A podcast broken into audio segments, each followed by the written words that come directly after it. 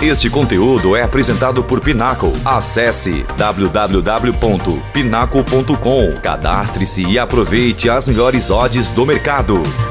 Fala galerinha do MF, aqui é o Leandro Correia. Está no ar mais um podcast MF para falar sobre mais uma semana de Champions, semana de definições, semana que conhecemos os quatro, os oito, as oito equipes que irão é, participar aí da próxima fase, fase já muito decisiva, da mesma forma como foi as oitavas, mas é mais uma Liga dos Campeões se afunilando, mais uma Liga dos Campeões dando o corpo para vermos aí quem será aí os semifinalistas e consequentemente quem será os finalistas, mas antes disso teremos uma disputada e provavelmente histórica quartas de final. Mas vamos falar precisamente sobre os jogos desta semana, de uma ordem cronológica, como normalmente fazemos. Então vamos começar pelos jogos de terça. Terça-feira tivemos duelos interessantes e né, é, bem diferentes um do outro, mas cada um com a sua importância. Inicialmente iremos falar de Internacional e Porto. Tivemos o duelo mais um duelo bem interessante taticamente entre Sérgio, Sérgio Conceição do Porto contra o Inzaghi da equipe italiana e vimos uma Inter de Milão extremamente é, capacitada para o jogo defensivo e consequentemente jogando com regulamento debaixo do braço. A Inter de Milão que nessa temporada oscila muito o desempenho e oscila muito posturas e modelos de jogo independentemente do adversário, seja o adversário mais forte, seja o adversário que tem um nível ali mais parecido com o dele, ou seja um adversário de um nível mais baixo.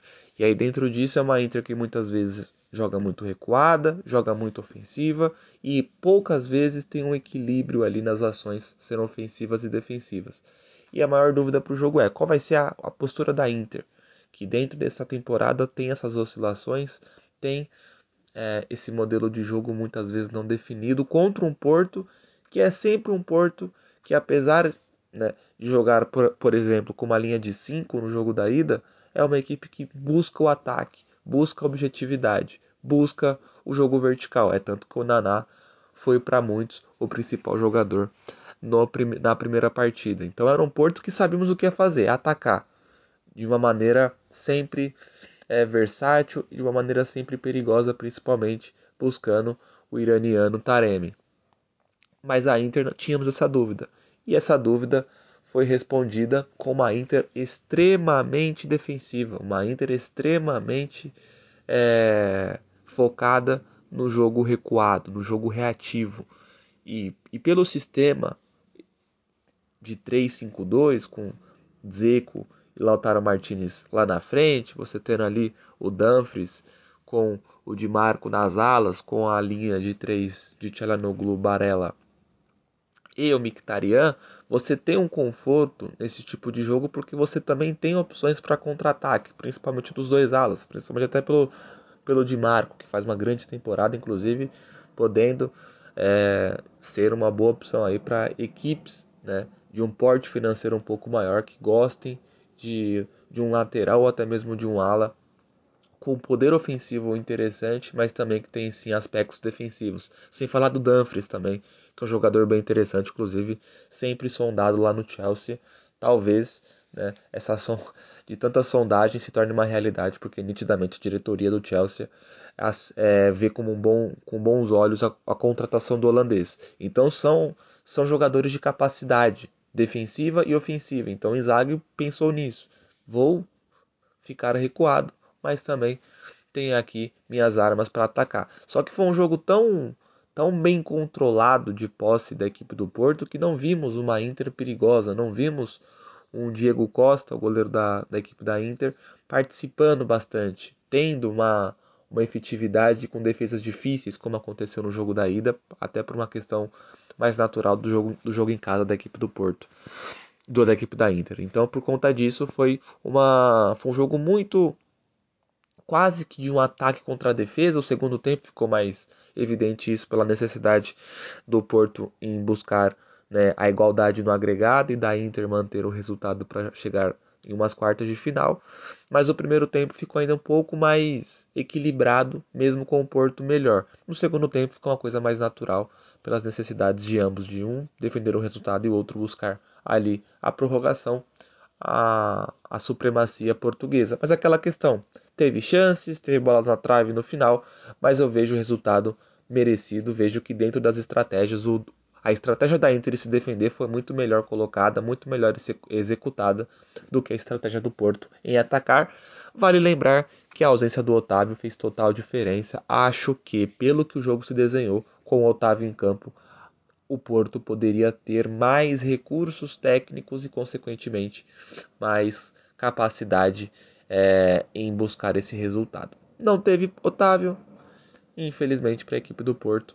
O 0 a 0 veio eliminação nas oitavas de final e a Inter de Milão de volta à fase quarta de final desde a temporada 2010-2011, uma temporada histórica, porque é a temporada de consagração daquele Barcelona do Guardiola e a temporada que a Inter, que defendia o título por ter vencido em 2010, chegou às quartas após ter eliminado o Bayern de Munique, um dos grandes jogos da história das oitavas de final, aquele 3 a 2 que o Pandev, né, no último minuto, acabou fazendo o gol da classificação da equipe da Inter, né, através do gol fora, recurso que nem existe mais na, nas competições da UEFA.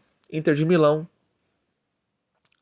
é, de volta à fase quartas de final. Vale lembrar que a Inter é tricampeã, então tem total respeito e moral nessa competição. Muito, muito é satisfatório ver uma Inter de Milão tricampeã voltando após 12 anos a, a, a essa fase quarta de final. E nesse mesmo dia tivemos né, o, o jogo até que teve maior concentração ali de atenção, que foi Manchester City Leipzig, muito por conta do Manchester City com Guardiola sempre oscilar em jogos em que ele é favorito. Tem algumas lembranças ruins em oitavas, como, como por exemplo o duelo contra o Mônaco lá em 2017, enfim. Tem ali, né, algumas é, lembranças não muito boas nessa fase. É uma equipe que muitas vezes não sabe lidar com favoritismo nessa era Guardiola, mas é um City único nessa temporada. É um, é um City inédito nessa temporada porque é um City que tem um centroavante de uma capacidade absurda de gols, algo que ainda não teve nessa era Guardiola. Apesar do Agüero ser um dos maiores atacantes que eu vi jogar, ao meu ver o Agüero tem características diferentes que o Haaland. Então, é a primeira temporada no City que o do City do Guardiola que, que a equipe tem um centroavante de uma capacidade muito grande de gols. E literalmente um camisa 9, que é o Haaland. Então, até por, por essa questão inédita, o jogo da ida decepcionou muito, porque vimos um City com muitas dificuldades na articulação. E muito se passa pelo Haaland não dar muito jogo fora da área e aí consequentemente deixando um pouco mais previsível o jogo do City. Então era um jogo de muita expectativa para sabermos como vai ser esse City. E aí eu analiso esse jogo em três vertentes.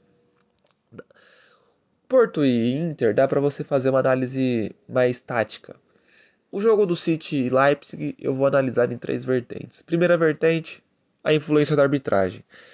Nitidamente não foi pênalti no Henriks. Foi muito rigoroso o VAR ter é, chamado o árbitro para rever o lance e o, e, o, e o árbitro foi tão rigoroso quanto ao ter marcado o pênalti. E a partir disso muda a mentalidade do Leipzig, porque o Haaland faz 1 a 0 e nitidamente a equipe vive aqueles minutos de desconcentração pós-gol e já acontece o gol de imediato com o Haaland, numa perspicácia absurda do De Bruyne em observar o goleiro adiantado, tenta surpreender isso, a bola pega na trave e o Haaland, né, bem posicionado como sempre, faz o gol. Então a primeira vertente é essa, a influência da arbitragem. A segunda vertente é o quanto ficou nítido a fragilidade da equipe do Leipzig. O Leipzig é uma boa equipe, terceira colocada no campeonato alemão, mas o Leipzig, como qualquer outra equipe fora desse eixo das, das grandes favoritas ou, ou que tem grandes investimentos, tem suas fragilidades. Qualquer equipe que não tenha um grande investimento, e até as equipes que têm grandes investimentos, como o PSG, o próprio Real Madrid, Liverpool, City, Chelsea, têm fragilidades. O que dirá das equipes que não têm esse recurso financeiro absurdo?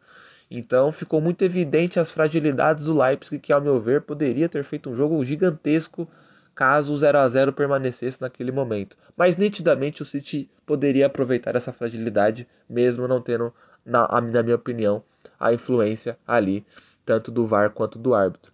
Então, a segunda vertente é o quão ficou nítido a fragilidade do Leipzig nessa partida, de uma equipe que poderia sim buscar uma classificação histórica, mas que seria muito difícil pelas dificuldades ali técnicas refer é, referente ao nível do City.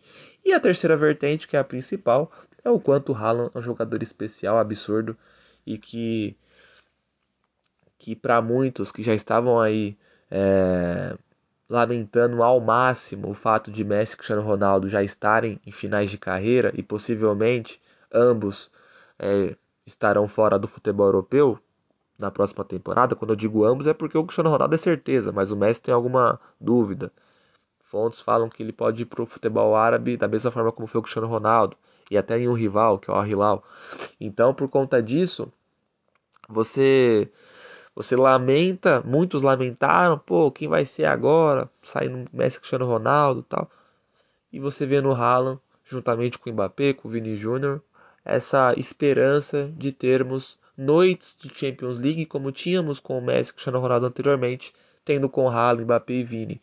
E os três já proporcionaram isso em algum momento em suas carreiras, mesmo ambos é, não terem ainda 23 anos. É, é impressionante o quanto é, os três tendem a, a ser esses caras que vão é, potencializar noites mágicas de Liga dos Campeões. Então, o que o Haaland fez é histórico, muito se, muito se criticou o Guardiola ter tirado ele, mas independentemente do Guardiola ter tirado ele ou não, não apaga o fato de fazer cinco gols. E aí é um City 7 é, Leipzig 0, até reeditando, reeditando não, né? até é, fazendo o mesmo placar de City Schalke lá em 2019. É o City que ama bater em alemães em oitavas de final. Foi o Schalke, foi o Borussia Mönchengladbach também em 2021, na temporada que o City chega na final. E agora ganhando do Leipzig. Então, City 7, Leipzig 0. Como eu disse, não tem muito o que falar, é mais essas três vertentes. Falar um pouco da arbitragem, falar das fragilidades do Leipzig que ficou evidente, principalmente após o segundo gol. E falar de Erling Haaland, grande jogador aí. A tendência é que seja um dos maiores da história, já vem fazendo muito para isso. E nos duelos de ontem, quarta-feira, duelos mais previsíveis de classificação, mas também duelos interessantes. Primeiramente, Napoli atrás Frankfurt. O Napoli novamente mostrando um nível de jogo muito bom. Uma equipe que, mesmo com uma vantagem muito confortável, fez questão de ampliar, fez questão de fazer um jogo é, bem interessante. O Spalletti, que eu comparo com o Fernando Diniz, que é um treinador muito bom, mas com poucos resultados, com poucos títulos, é um cara muito disso, é um cara que não se contenta em pragmatismo, não se contenta com, com pouco, ele sempre quer mais, ele sempre quer o máximo. E treinadores assim, normalmente, em algum momento da carreira, quando tem aquele encaixe de elenco dentro das suas ideias, tem sucesso. E ainda bem para o Spalletti, para o futebol italiano, que um treinador desse porte conseguiu isso e, de, e conseguiu isso com, com um clube tradicional como o Napoli e de uma forma espetacular que vencendo, que é ser líder de um campeonato italiano extremamente equilibrado de nível técnico, mas fazendo isso de uma forma espetacular, colocando até mais que 15 pontos do segundo colocado e consequentemente levando esse nível pro para a Liga dos Campeões, com uma fase de grupos absurda, 15 pontos, né?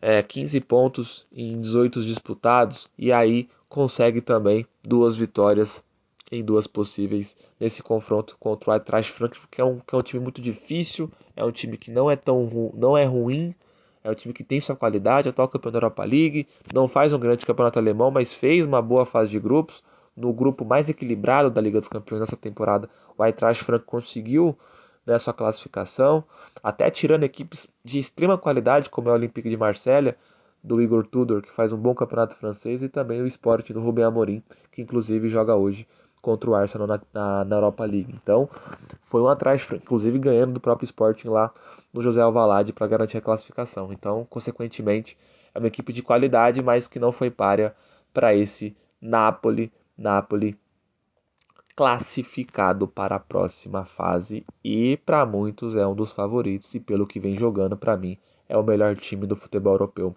nessa temporada. Isso, infelizmente, para o torcedor do Napoli não garante título de, de, Liga dos Campeões, mas sabemos que equipes que chegam nessa reta final com um ótimo futebol, como veio o Napoli, acabam sendo credenciadas a favoritismo e, consequentemente, vamos ver se isso será colocado também dentro de campo nessa fase quarta de final.